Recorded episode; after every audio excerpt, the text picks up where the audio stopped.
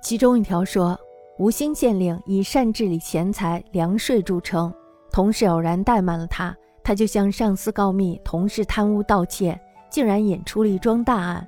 后来这个县令咬烂了自己的舌头而死。又有无锡张某在归安县县令裘鲁清府上做幕僚，有一个奸夫杀了本夫，裘县令认为奸夫本未参与谋杀，想释放了他。张某大声争辩说。赵盾没有讨伐弑君者，就是弑君；许世子为父禁药，没有偿，这就是弑父。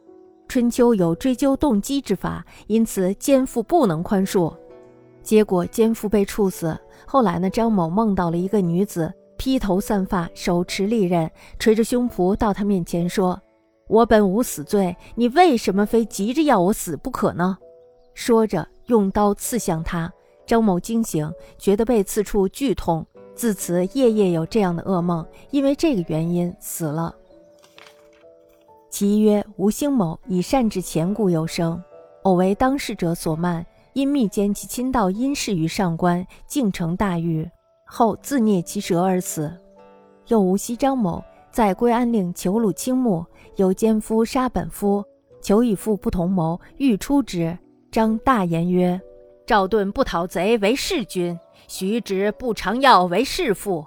春秋有诛义之法，是不可纵也。父敬论死后，张梦与女子被发持剑，复婴而至曰：“我无死法，汝何助之急也？”以人刺之，觉而刺处痛甚，自是夜夜为利，以至于死。